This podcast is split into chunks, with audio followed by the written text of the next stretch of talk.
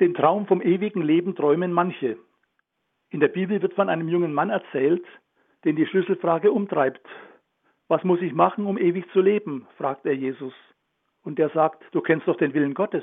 In den zehn Geboten, im Doppelgebot der Liebe ist er festgeschrieben. Ja, sagt der Mann, kenne ich. Ich habe die Sätze irgendwann mal gelernt. Aber das Kopfwissen erreicht nicht seine Lebenswirklichkeit. Jesus erzählt ihm auf die Frage, wer ist denn mein Nächster, eine kleine Geschichte. Er erzählt von einem, der von bösen Menschen überfallen wurde. Einige sehen den Verletzten, gehen aber schnell vorüber. Nur einer, ausgerechnet ein Ausländer, ein Samariter, sieht die Not und kümmert sich um den Verletzten. Jesus macht deutlich, der Nächste ist immer der, den Gott mir vor die Füße legt. Wenn der Glaube keine Auswirkung auf die konkrete Lebensgestaltung hat, wird er schnell zur frommen Theorie. Deshalb sagt Jesus am Ende seines Gleichnisses, mache so wie der Samariter. Gottes Liebe und Nächstenliebe gehören untrennbar zusammen.